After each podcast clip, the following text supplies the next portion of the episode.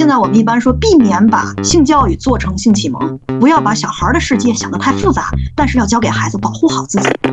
那我们孩子不爱去幼儿园，我就问他，我说您爱上班吗？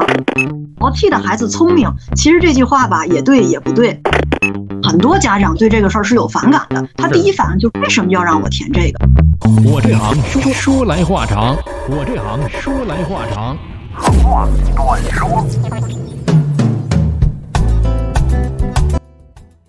今天我们来聊聊这一行，这一行是幼儿园有关的。有请幼儿园老师大杨洋。大家好，我是大杨洋。大杨洋是一名幼儿园的啊老师，是吧？幼儿园现在分科吗？我幼儿园老师都是全科老师啊，都是都是全科老师，就内科、外科、牙科都得会，是吧？就是体育、健康，呃，什么那个语言，所有的课都是这一个老师去教的。那这个老师真的是太全才了。呃，对老师的要求其实还是挺高的。也是要求老师一专多能嘛？确实是幼儿园它不分班不分科，所以来讲，对于老师一个老师他要会所有的东西。那大杨洋怎么走上这个幼儿老师的这个幼教老师这一行的？其实也是半路出家的，哦，然后就是感觉到人家说，哎，你长得真像一个幼儿园老师，你去做幼儿，看你这个脸啊，面相卦相就是像幼儿园老师。跟那些真正学出来的老师有很多差距，所以后面又努力的去补。我们最早我记得我们老师说过这么一句话，只不过就是专业的人比你们早学了几年而已。其实后面自己在学的这个深度可能会比当时科班出身的会更专一点，这都是有可能的。这行干了多少年？这一行做了今年十一年了。哇，十一年。已经是一个成熟的老师了。大概我们这一行从入行到出徒大概是五年，五年以后你就是一个初级的教师了。到了十年，怎么说你也是一个成熟的老师了。很多的朋友会问了，那是不是每一个幼儿园的老师都是因为特别喜欢孩子，所以才干了这个行啊？虽然我前面您说了啊，就是因为长得像幼儿园老师，但是有没有也非常的爱孩子，喜欢孩子？有，但是像我们的老师，有的都是未满十八岁就开始实习了，开始工作了。他可能自己还没有孩子，自己还是个孩子的时候，他和孩子在一起，其实是一个就像现在我们的带弟弟、姐姐带妹妹一样，更贴近孩子。所以我觉得大部分人可能能在这行坚持下来的，还是因为他对孩子是有爱的。嗯，就是首先你得就不排斥自己，能够接受，能够能够适应这行。所以能够走上这行，刚才您说那个还有十八岁的，就是已经开始实习了。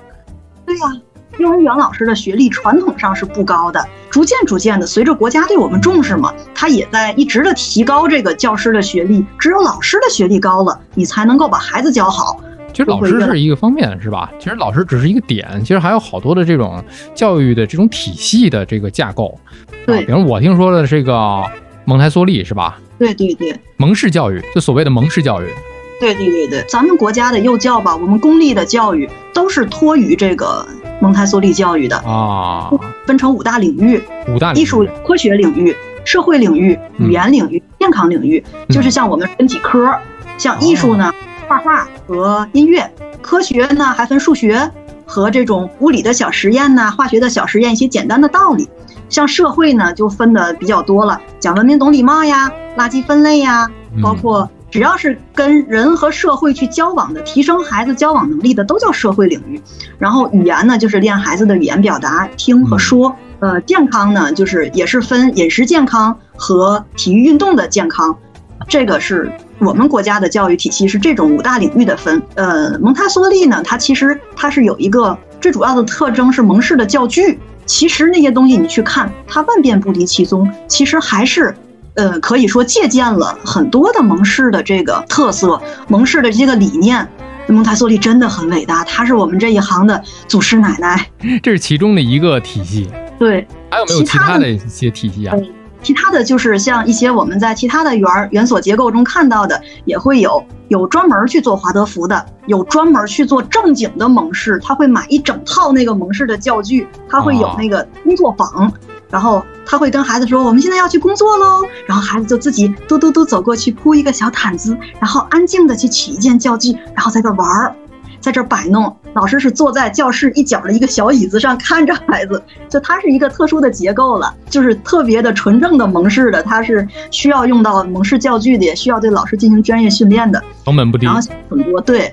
各种的教育体系其实都在尝试，嗯包括我们国家非常为我们争光的丽金教育，它是打出了自己的品牌，还有包括这个一些游戏的教育，它都是打出了我们自己的一些好的品牌。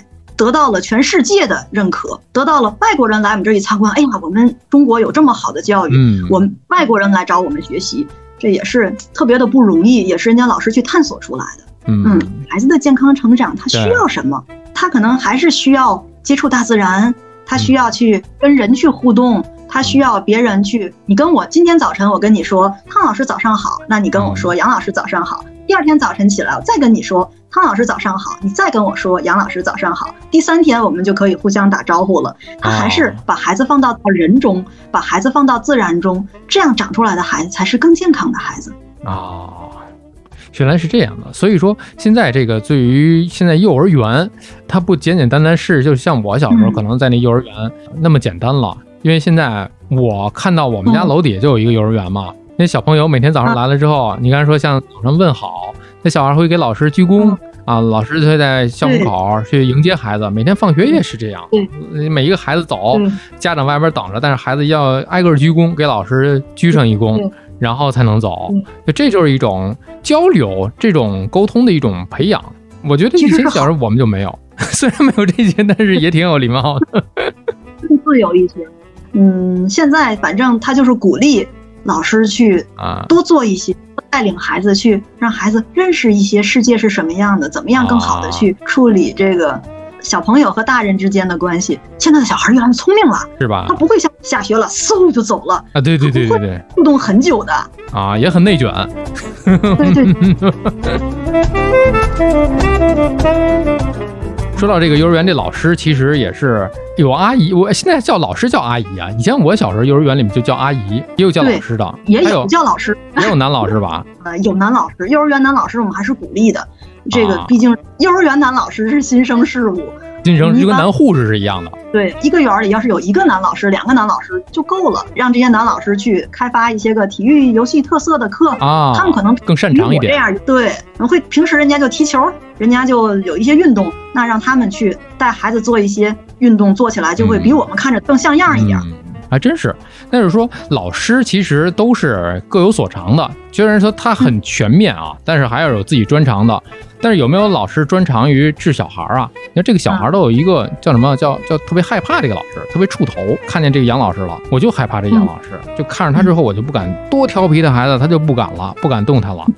家长在观察了一段孩子在幼儿园的生活之后呢，孩子都很顺的时情况下，他会有一个疑虑，他会问你为什么孩子在幼儿园这么听话呀？啊你，们是不是吓唬他了？或者有的时候出现一些孩子不愿意来的情况，他可能也会家长第一的反应，他肯定会想孩子是不是在幼儿园遇到什么不愉快的事情了。嗯嗯，包括现在家长非常重视孩子的社交能力，他会说：“我孩子在幼儿园里边没有小朋友陪他玩儿，他是不是很孤单？他是不是别人欺负他了？会不会有别的小朋友淘气要要去出现一个潜在的要霸凌我们了？”那么老师去管孩子，我们问家长，老师是不是要管孩子？其实我们还是认可老师要管孩子，这个管这个管呈怎么呈现？那么就是说？。我看到了你在面对着危险，我要喊住你，我去喊嗯谁谁谁，你要停下来。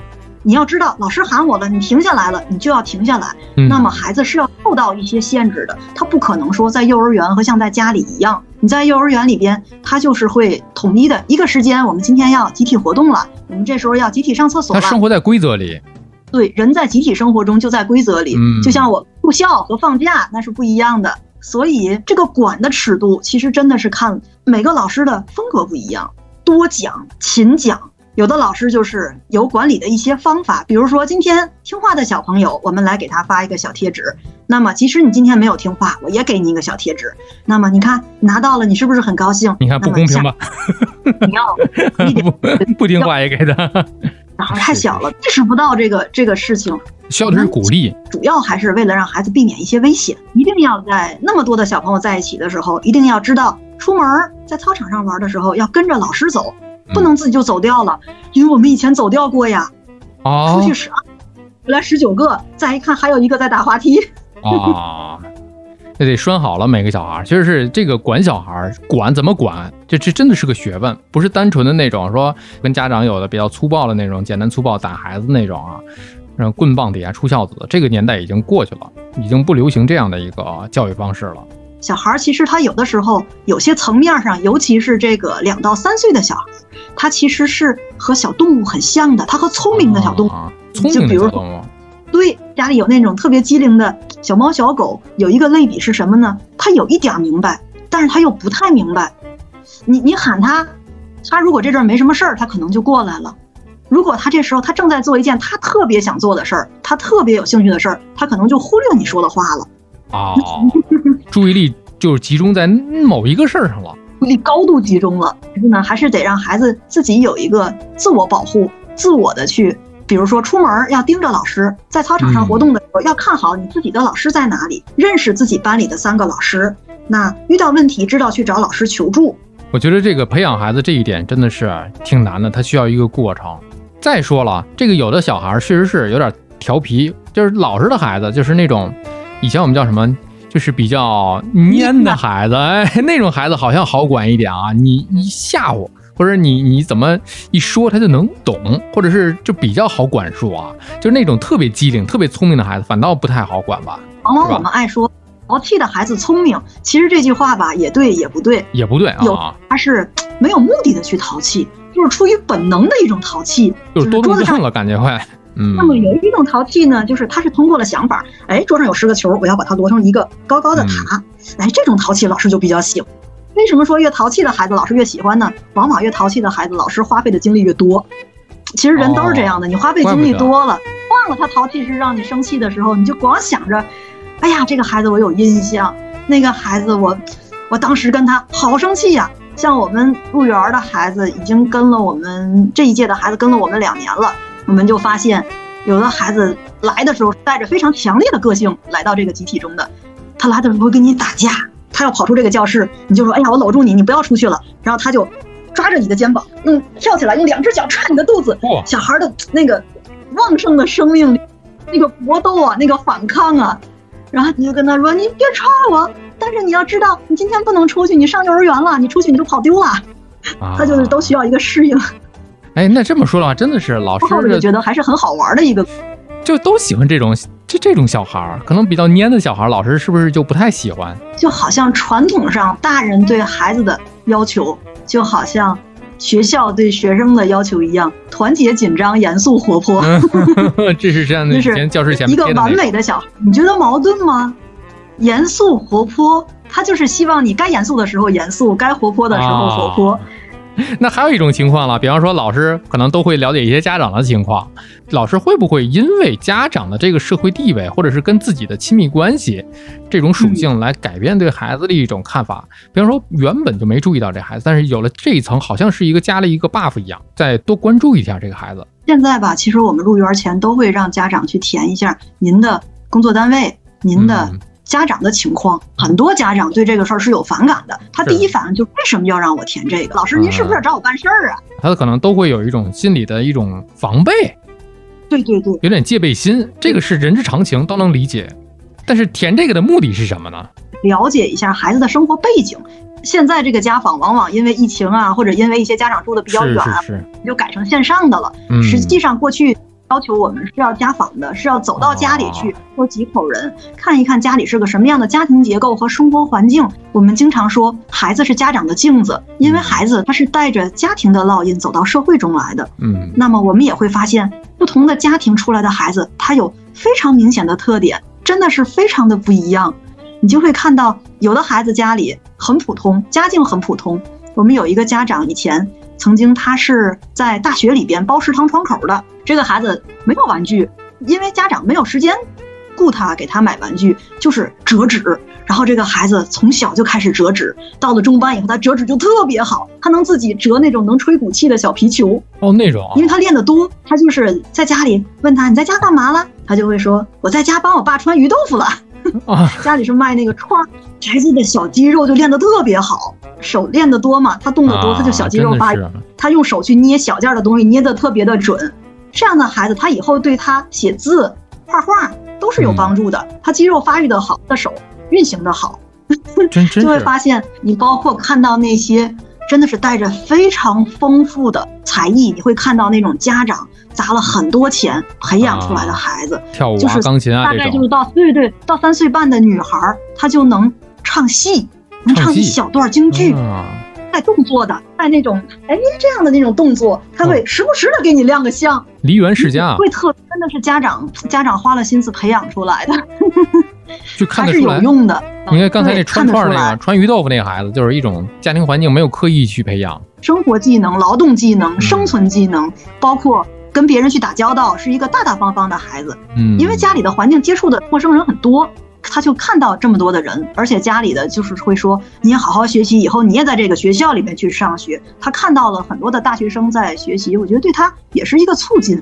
其实幼儿园老师对于孩子的一些个信息的捕捉，比方说在入园之前可能会填一些家人的一些信息、家庭的一些情况，这并不是为了我们去多关注哪个孩子家里有什么资源，也不是找人办事儿，也不是说另眼相待。其实孩子都是一样的，一视同仁的，只不过就是了解一下孩子家庭的一个环境啊，比方说家里可能有一些个曲艺的一些特长，孩子可能在这个表演方面 可能会有一些天赋，哎，对的，也就是这样的。但是一个班大概得有多少个小朋友？一个班像我们现在小班的话是二十六个孩子，三个老师。其实这个配置是标准的嘛？对对对，那这么多的孩子，你就说，即便三个老师，你你当没到二十六个老师的时候，他肯定会有一个照顾不周的这么一个情况，不可能一比一的这种啊，二十六个老孩子，二十六个老师，所以你看小朋友，有人会问了，都很敏感。那作为这个老师来讲，怎么样去平衡这个？你今天关注这孩子多一点了，那个孩子一看，哎呀，老师今天不理我了。那那个孩子可能说了，这个老师就是跟我说话比较少，就喜欢跟他说话。怎么样去平衡？就是跟孩子的态度啊和情感交流呢？别让孩子总说老师偏心眼儿。这个一般我们在给孩子组织集体活动的时候，就是我们所谓所谓的就是上课。我们在给孩子上课的时候，我们就像明星在看演唱会一样，只要你说话，人都是看着你的，因为他感受到了你要去跟他互动。其实人和人互动是最好的一种互动。那么我们会说，我们这行是不会失业的。不管到了什么时候，你用机器人带出来的小孩儿和我用真人来带出来的小孩儿，那是不一样的。嗯，就是情感的人与人之间的这个情感交流有温度的。他会特别的专注的看着你。他如果不专注的时候，他走神儿了，你就说：“哎，你看着我呀，谁谁谁，你看着我呀。”或者说：“小朋友坐好了吗？我看看，眼睛都看看老师了吗？腿并好了吗？嗯，哎，小朋友身子都坐正挺起来了吗？看看你们早晨是不是八点就很精神啦？一般的，经过这样老师的去一些调动，调动起来孩子的积极性和注意力的时候，当你拿出一个新鲜的东西的时候，那看你老师有没有一些新的新的一些个小想法了。拿出一个新的东西，孩子有兴趣的时候，他是非常专注的。那在我们一天的工作中呢，除了集体学习，孩子学集体上课学习的时间是很短的，一天大概就是上午有，呃，小班应该是十五到二十分钟，这个是孩子注意力的一个极限。嗯，然后下午一般有十五到二十分钟，剩下的这么漫长的一天里，都是在做生活活动。这个也是咱们国家的这个教育的一个老前辈陈鹤琴说的“一日生活皆教育”。我这一天，我跟你好好的说话，那么你就知道要做一个有礼貌的好孩子。你哭了，着急了，你打人了，我说你不要着急，你有事情你用语言去表达。小孩往往他跟人的互动是他自己的一个这个模式，往往是他跟家人互动的模式。如果家长很爱着急，那么孩子也很爱着急，尤其在表达上、语言表达上不够的时候，他才会去动手。没有一个小孩说我是无缘无故的，我就喜欢打别人，嗯不会的呀，都是有道理的呀。他是自己，我想做一个什么事情，我说不出来，或者别人误会我了，我说不出来，或者别人拿了我的玩具，我正在玩，我说不出来的时候，还会动手。那跟他说，你要学会用语言去表达呀。你说，你说这个玩具我正在玩，你等我玩完了你再拿走。在我们生活中，这个一日的生活，去引导孩子去做一个更能够符合社会要求的、符合社会标准的一个好孩子。这就是为什么转回来说，我们还是希望有越来越多高素质、高学历的人走到幼教行业中，因为老师水平高了，孩子水平才能高呀。我们看到说怎么挑幼儿园呀？哎，你也看到说，在你在我工作的十年中，我也会看到有的老师可能当着家长的面儿，哎呀，这个孩子真棒！你回去一进到进到屋里看不到了，行，你快去洗手吧，你快去干什么吧，你忙你的，我去忙我的了。你也会看到这个孩子也会有变脸的时候，老师也会有变脸的时候。那么我们怎么去挑一个好的幼儿园呢？其实您就是观察一下，看一看这个班里的孩子跟老师亲不亲，这个班里的老师和孩子之间是不是一个很融合？你感觉到放学的时候，你可以看一看这个孩子放学的时候是不是一个很饱满，这一天感觉过得很充实，这一天感觉过得很有意义、很放松，是一个玩够了的一个很舒服的状态。你看到孩子高高兴兴、放放松松的这样的出来了，你就觉得这个幼儿园可能是一个不错的，还是要看孩子的状态。有没有可能孩子精力没有发散完呢？电量还没发散完，在幼儿园里睡了一天，放学特别精神，特别开心。孩子的精力是发挥不完的，孩子真的是充电小时，精神一整天。中午他孩子也得睡觉啊，也得充电，也得睡一会儿。哎，我记得我小时候的时候上那幼儿园。是一个大通铺的那种，然后每天要睡午觉。但是这个睡午觉，刚说到这儿了嘛，就是小孩充电这事儿嘛。就睡午觉这个东西，我自身感受，有的时候确实是你没法睡，就今天就不困。但是现在是不是孩子必须得不睡你也得睡，强迫孩子去睡午觉？这个我们传统上幼儿园是需要孩子躺着睡午觉的，他跟那个学前班一些趴在桌子上睡还是不一样的。不管是什么样的幼儿园，他都会让孩子安排一个能够躺平了。能够躺好，有枕被子这样去睡觉，从小学会躺平，特别认真的，特别认真的去睡觉，是睡觉是幼儿园的大事儿。但是呢，有的孩子他可能在家的时候，他睡觉的作息跟幼儿园是不一样的。孩子是下午两点左右才睡的，像幼儿园嘛，吃饭比较早。我们幼儿园是十一点半吃饭，然后十二点请孩子们回到教室中，然后我们脱衣服睡觉了。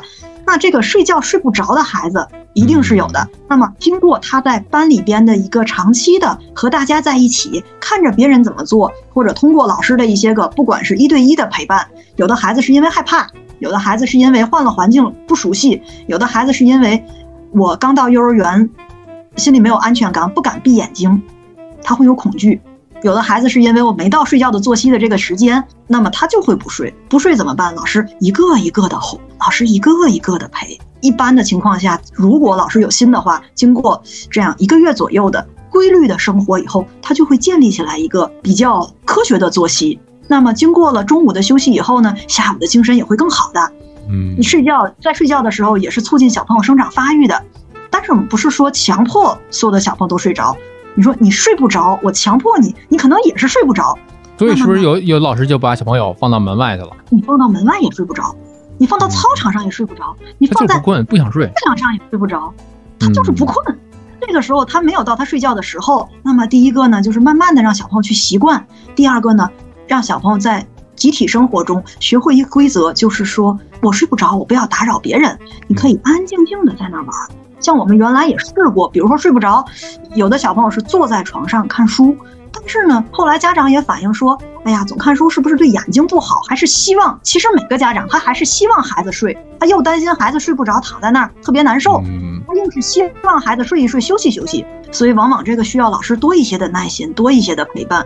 那么也是避免小朋友出现一个睡不着以后呢，发生一些危险。各个电视、报纸的报道都有先例，睡不着的小朋友把一些个小东西放到嘴里了，吞咽吃了，或者睡不着的小朋友，他有的小朋友因为吃饭中午吃的太撑太饱，然后吃完以后没有经过散步啊一个消化的过程，马上就躺下了，那么造成一个食物反流，很危险。这个非常危险，现在是要求我们中午每十五分钟巡视一遍所有的孩子，每十五分钟看一看，看一看孩子有没有出现一些个蒙着头啊，或者是什么，看看所有的孩子是不是都安安稳稳的在睡觉，或者没睡着了。啊，是不是安安静静的在冥想？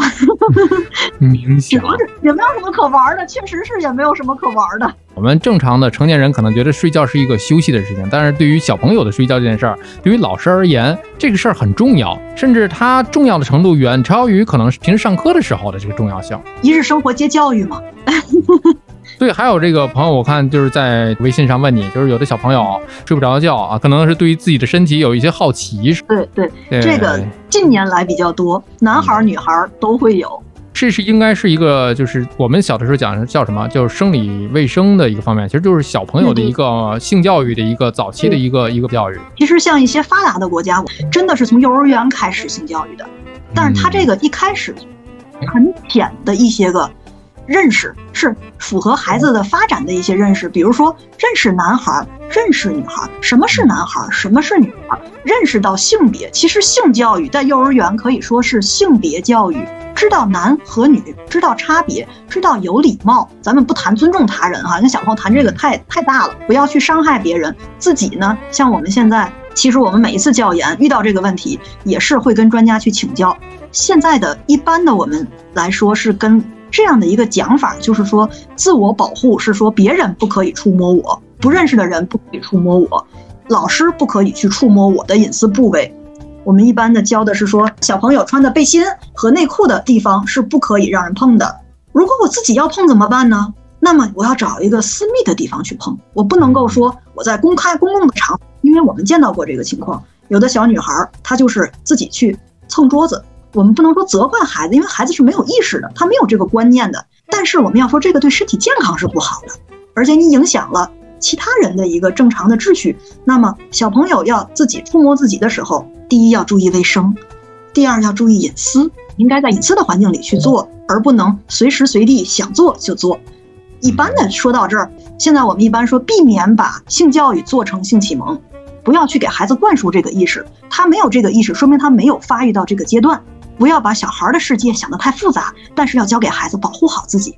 嗯，我们可以讲，先认识他的这个男性和女性，认识性别，然后就是告诉孩子如何去保护好自己，就不要做那些，先去禁止一些个事情。对，我的器官都很娇嫩，就像保护眼睛，我们讲可以讲保护眼睛、保护鼻子，那么我们也可以讲保护好自己的生殖器官，其实是一样的，这个对孩子是有好处的。是先教会孩子如何去保护自己。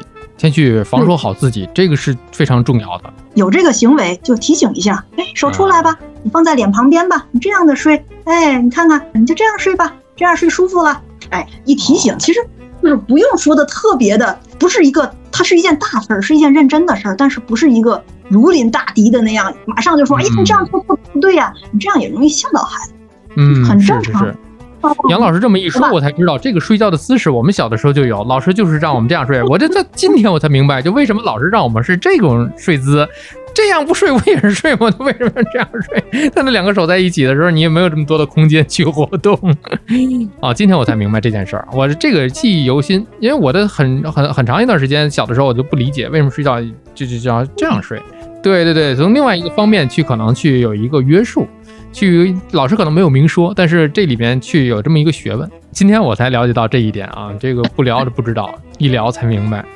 这是小朋友睡午觉的时候，大概睡多长时间？这个午休？呃，两个小时左右。两个小时左右，或者一个半小时。那现在小孩儿就是还有一种问题，一是睡午觉，二是去入园儿。我印象特别深刻，就是我小的时候上幼儿园的时候，入园第一天嘛，就是不想去。啊，就是拉着家长的衣角，就我怎么死活我也不想去。他是跟家庭的这个生活环境去做一个短暂的一个告别，然后进入一个新的集体组织，是这样的一个过程。有很多小朋友是抗拒的，但是也不乏啊，有的小朋友就是非常的高兴，就是喜于跟小朋友一起玩这件事儿，就每天问，啊，我什么时候才能去幼儿园呢？这个孩子跟孩子不一样。那针对一些不愿意去幼儿园的一些小孩，有没有一些个方法？刚上班的时候特别的刚，就会家长。那我们孩子不爱去幼儿园，我就问他，我说您爱上班吗？他就愣住了。哎，这个比方爱去幼儿园是很正常的一件事儿。我们也不爱上班嘛，大部分人来说，终究还是得去嘛，终究还是得去嘛。那就是我看到一些非常温柔的妈妈，她会说，我要让孩子带着一个非常好的状态去起床，不要带着起床气。我会提前跟。孩子一起挑一些他喜欢的歌，早晨我给他放，他听到了音乐，他被音乐唤醒了，他会高高兴兴的起床。或者我早晨起来，妈妈会跟孩子早叫孩子三分钟，他会跟孩子做一些个温柔的互动，用比较母爱的那种。哎呀，宝宝你起床啦，我看看你今天起来是不是笑眯眯的呀？我看看你睡饱了是不是脸都红彤彤的呀？啊。我的小脚凉不凉呀？他母亲跟孩子之间做一个亲密的互动，他会让孩子带着一个比较好的状态去先去起床，然后洗漱，后，再来到幼儿园。那么像我们自己的孩子就没有这么细了，做惯这个工作就没有这么细了。我们的老师叫孩子上幼儿园，就是上班比较早嘛，就会他就跟他的父亲说说，那个老爷，你叫孩子上幼儿园，不要告诉他好幼儿园好或者幼儿园不好，你就告诉他今天你该去了就可以了。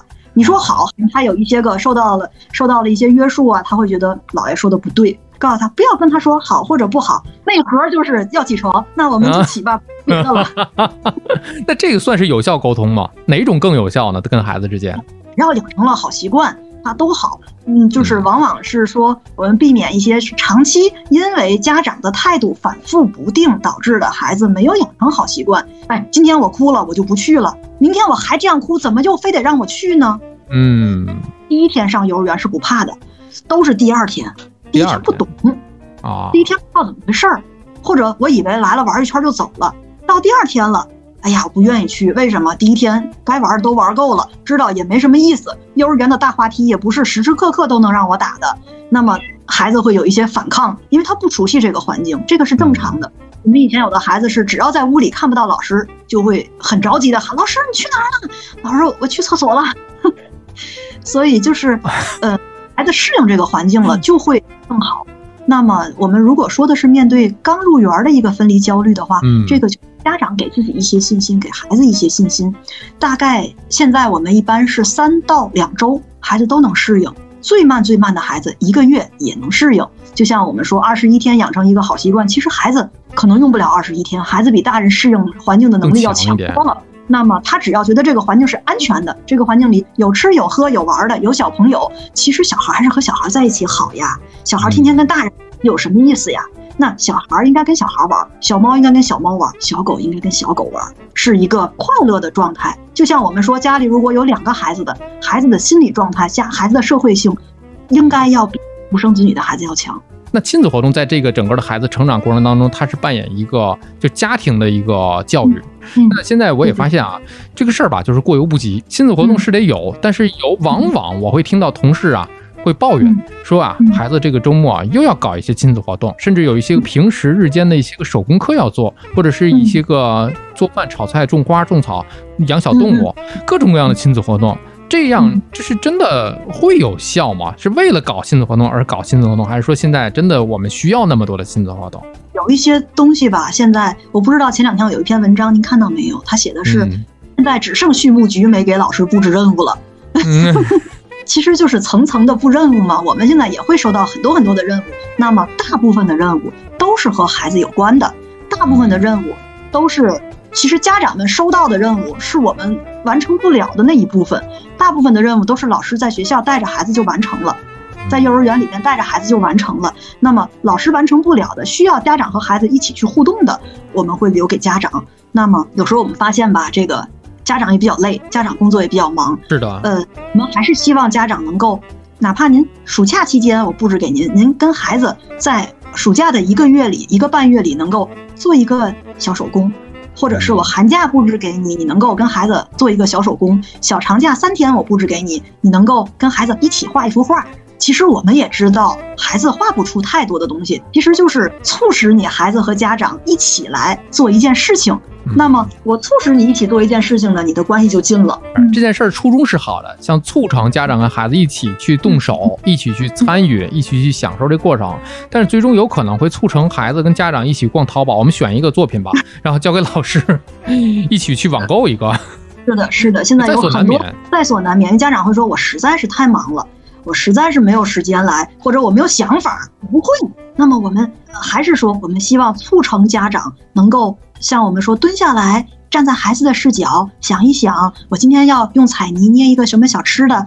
您坐下来，静心的听孩子跟您讲一讲。孩子捏了一个东西，可能捏的也不像，但是他会讲，他会跟你说，这个是棒棒糖，我捏的这个是盖浇饭。这个是那天爸爸出去带我吃的一个什么什么什么，您会发现孩子的表达能力是非常强的，表达能力也是不断的练出来的。他其实不是在瞎画瞎做，他其实他是有自己的想法的。几个线条，他能够给你讲出很多的东西来。那么这个就是技能以外的东西了。技能以外，除了绘画技能、泥塑技能的一个收获，就是我讲话，家长很认真的在听，家长在跟我认真的做一件事情，这个对孩子长远的成长是有好处的。你说我们买一个，可能买的东西都比较精致，像我们园里还是 能看得出来是买的啊。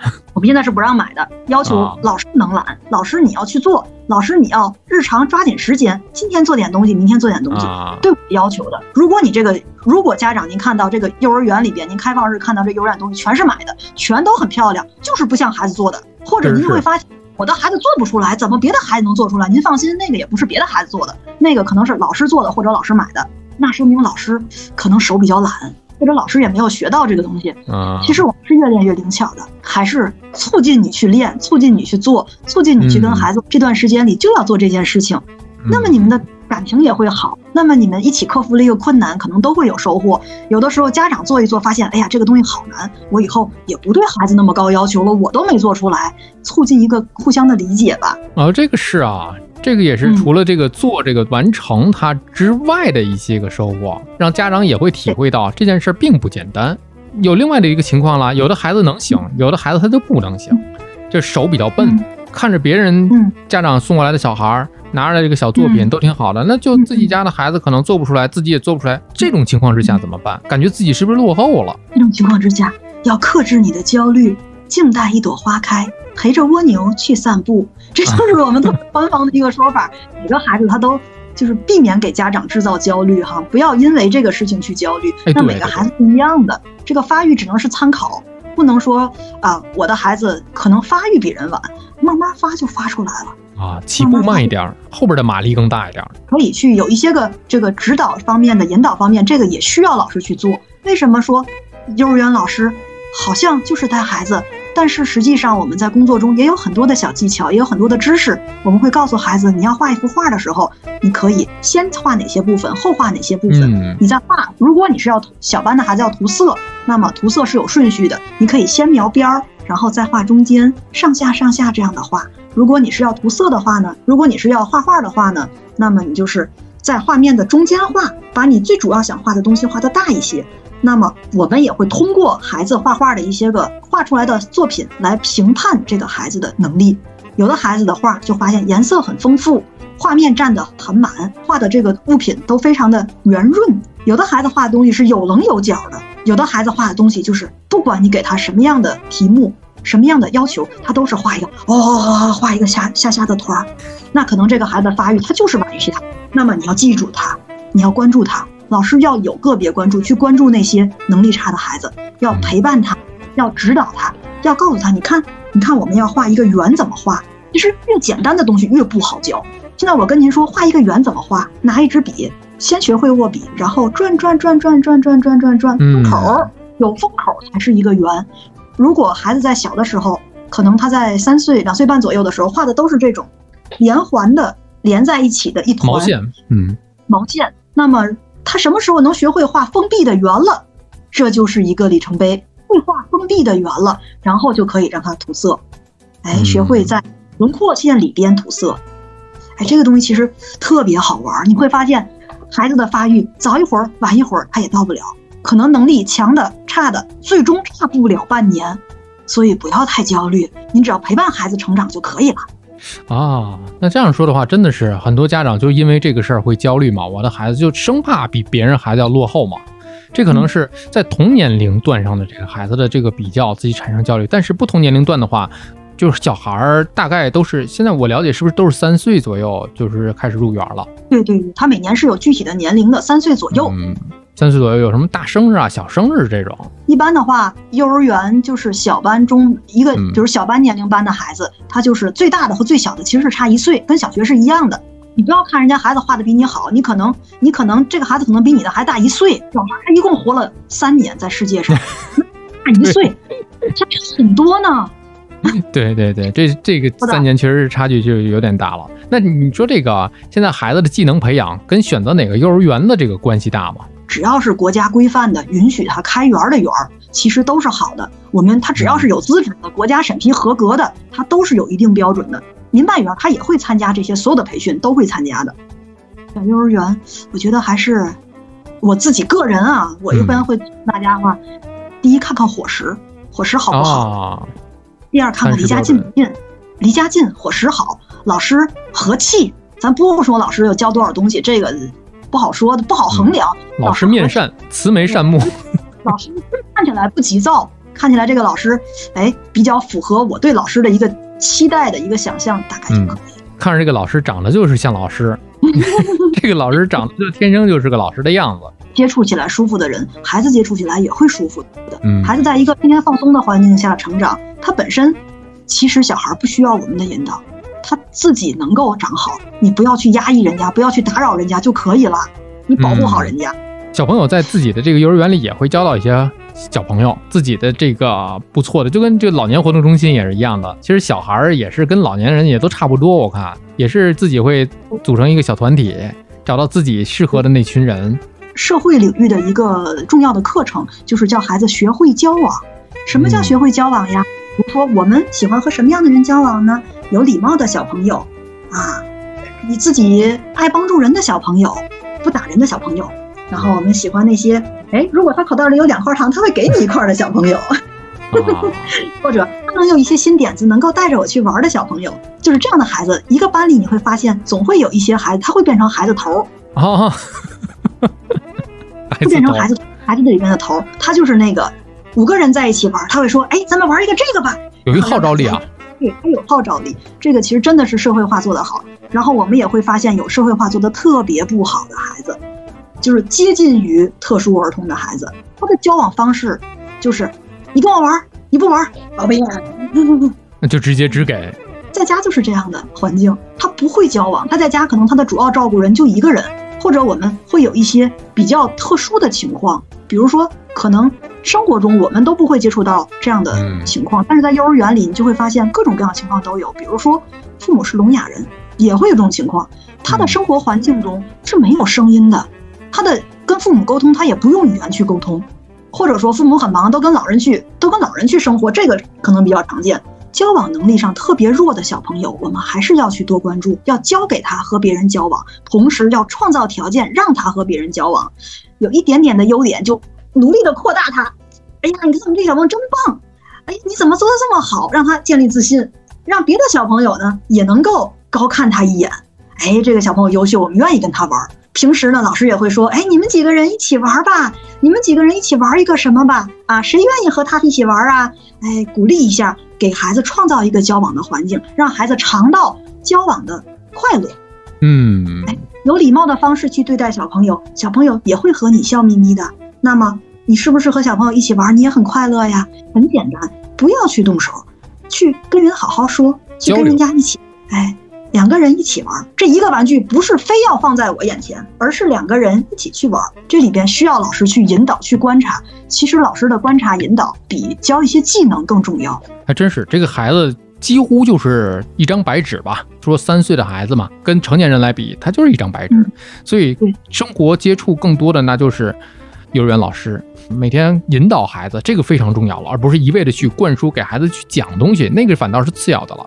最主要的是观察生活，孩子这个一些细节，孩子的心灵都像一张白纸一样，嗯，所以我们要保护孩子。那么，一个幼儿园老师，他如果能够做到很认真的去观察孩子，不把孩子的事儿当成小事儿，孩子的小事儿都是大事儿，也要求他的心灵是很干净的。那么，也需要我们幼儿园和家长共同，甚至说全社会共同来保护老师，都是一个相互的嘛。所以，我们也希望就是。跟孩子没有关系的任务就不要布置给我们了，孩子没有关系，不要布置给我们了。让我们给三岁的孩子讲宪法，我们也是很难的。嗯，他的理解和接受能力确实是没有达到那样的一个程度。可能讲了的话，他可能只是跟听天书一样，对于他消化啊、吸收啊，并没有什么好处。离他的生活太远了，孩子本身接受能力就特别有限。所以给孩子讲太多跟这个年龄不太匹配的一些事情的时候，往往可能会适得其反。但是我们玩的多，我们要求上午一小时的户外，下午一小时的户外，非常严。因为现在国家对这幼儿这块非常的重视，对我们的标准是量化的，量化到每一个环节你应该做什么。那么一个小时的户外活动时间一定要保证给孩子。嗯，孩子活动了，机体上运动了，对他吃喝成长都有好处，大脑的发育。眼睛视力的保护也有好处，那其实除了这个刚才您说的这个孩子的这些活动之外，好像我听说还有一个叫做开放日啊，好是吧？遥远啊。这刚才我们说了半天都是老师和孩子去 了解家长，那是现在就是还有这个孩子让家长去走进幼儿园开放日去看一看孩子跟老师平时是一个什么样的状态，是吧？那在开放日里可能会有一些问题，比如说可能孩子看到家长之后可能会哭啊，会有一些情感的表达，这是这是怎么回事呢？这是受了委屈了吗？开放日这个东西很久没有过了，因为因为疫情嘛。啊。那么原来有开放日的时候呢，你就会发现有些孩子真的是家长不来不哭，看到家长马上就哭，他其实是一种一个很强烈的情绪。或者孩子有一些什么，我想把我生活的环境分享给家长，然后表达又表达的可能语言上又说不了，不太能够表达，导致的一些个情绪的释放，哭和笑其实都是情绪的释放，就是高兴看到亲人了，在这个在这环境里终于看到亲人了，我要给你们讲一讲，终于看到亲人了那种感觉，确实是。那其实家长看我们幼儿园总是觉得非常的神秘。还是觉得好像很神秘，这扇门我也不能进。我的孩子天天在里面生活，但是我不知道里边是什么样的，所以我们也特别的理解。像过去我们有开放日的时候，还会出现一个小细节，就是家长看看孩子上厕所的地方，厕所是什么样的呀？然后我就发现，孩子在户外活动，家长参观完以后，孩子进到教室里边去厕所，然后家长也跟着进厕所，然后说：“家长们，咱们到屋里去等吧。”因为这个厕所里边不仅有您的孩子，还有其他的孩子呢。去看您的孩子的，甚至有家长希望我能够照一张相，证明我的孩子会上厕所了，给没有去参观的爷爷奶奶看一看，我的孩子长大了。但是这个屋里还有别的孩子呢，我们不能在这参观孩子们上厕所，我们到屋里去等吧。家长也是不见外，没有意识。这是没有意识，还有的以前常见的家长可能会晒一些孩子这个光屁股的这些照片，自己非常喜欢，要发到朋友圈。其实外人不见得爱看，一是不见得爱看，再一个是你也没经孩子同意，就是给孩子一些隐私都曝光了，这个也不太好。所以现在我们有些幼儿园，它是有条件的情况下，它是幼儿园是栅栏，它就会把孩子带到栅栏前边做六一的演出，家长在栅栏外边，孩子在栅栏里边，就像看动物园的小动物一样。你这样伸到这个栅栏里边去拍孩子照的那个跳舞的那个场景，你觉得特别的感动。倒也能理解家长这份心。其实第一趴咱们聊的更多的就是关于大杨老师怎么样去在这一行当中去工作的，其实就是一个日常嘛。还有很多人不太了解的，从老师这一角度去看待的一些个工作上的一些细节，包括一些孩子。的一些问题吧，一些包括睡午觉，也一些个细节上的问题。其实我们可以再聊一聊这个关于家长，我们可以先稍微休息一下。其实休息之前，我挺想挺想听听大杨老师有没有这个好小孩的这个比较有意思的小故事，有没有？非常非常多呢。比如我们有的小朋友，他就会说啊，老师老师，我们家有户口本了，我今天有户口本了，他就很高兴的跟我说。然后我们就很奇怪，这孩子天就很兴奋。然后放学时，我们问家长说：“你们家孩子说你们今天终于有户口本了。”嗯，全家人都户口本上特别的高兴。你们发生什么事儿了？那么高兴啊？家长说：“哦，我们放假想带他出去玩，给他办了一本护照，他记错了。”哦，孩子以为是户口本。然后或者比如说有的小朋友，就他就很认真的，嘟嘟嘟的跑过来，你说：“老师老师，我这小鸡鸡找不到了，我想上厕所找不到了，找不到了。”干报老师就说：“你。”好好找，肯定没认真找。你把裤子脱了找，一层一层的把外裤脱到膝盖。哦，他原来夏天嘛都是没有穿秋裤嘛，也不叫开裆裤，就是男孩那个裤子前门嘛。然后这一穿秋裤呢，挡了一层，他就找不到了。老师说你现在穿秋裤了，就得要先脱一层外裤，脱到膝盖，然后再脱秋裤，脱到膝盖，再脱内裤，脱到膝盖，然后你才能找到。你试试，然后试一试，回来说，问他找到了吗？找到了，你看，你就是没认真找，认真找肯定能找到。哎，这种引导还是非常不错的啊。大人去跟小孩说小孩话嘛。啊，确实是，那就是其实老师，幼儿园老师能听懂孩子讲的一些个有意思的事儿。其实有的时候，我们不是这个专业里的人，就是去跟孩子沟通的时候。尤其是你不太熟的一些小孩儿，我那天在楼底下，我们就碰见一个小女孩在那吹那个泡泡，就玩那个小泡泡那个。然后呢，看着挺好玩的，就问她：“你这个是在哪儿买的呀？”她就会给你讲讲讲了半天，我也没听懂。但是你要应和她，你要哦，好的，到了，谢谢你。听惯了，听多了，遇到的情况也多了，然后听懂了，就自自己脑子里面建了一个幼儿语言大数据库。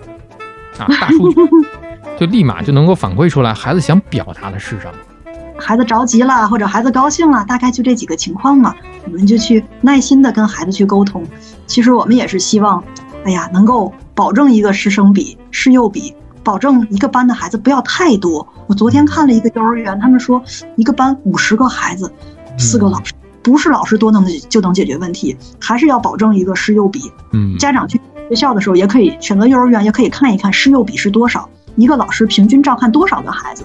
传统的国标是小班一个老师照顾七个孩子，中班一个老师八个孩子，按照这个平均数。但是一个班的老师呢，不是说可以四个五个，一般还是停留在三个，一个班主任，一个配班老师，一个生活老师，他主要照顾生活，另外的两位老师呢，照顾孩子所有的一日的生活的教育起居。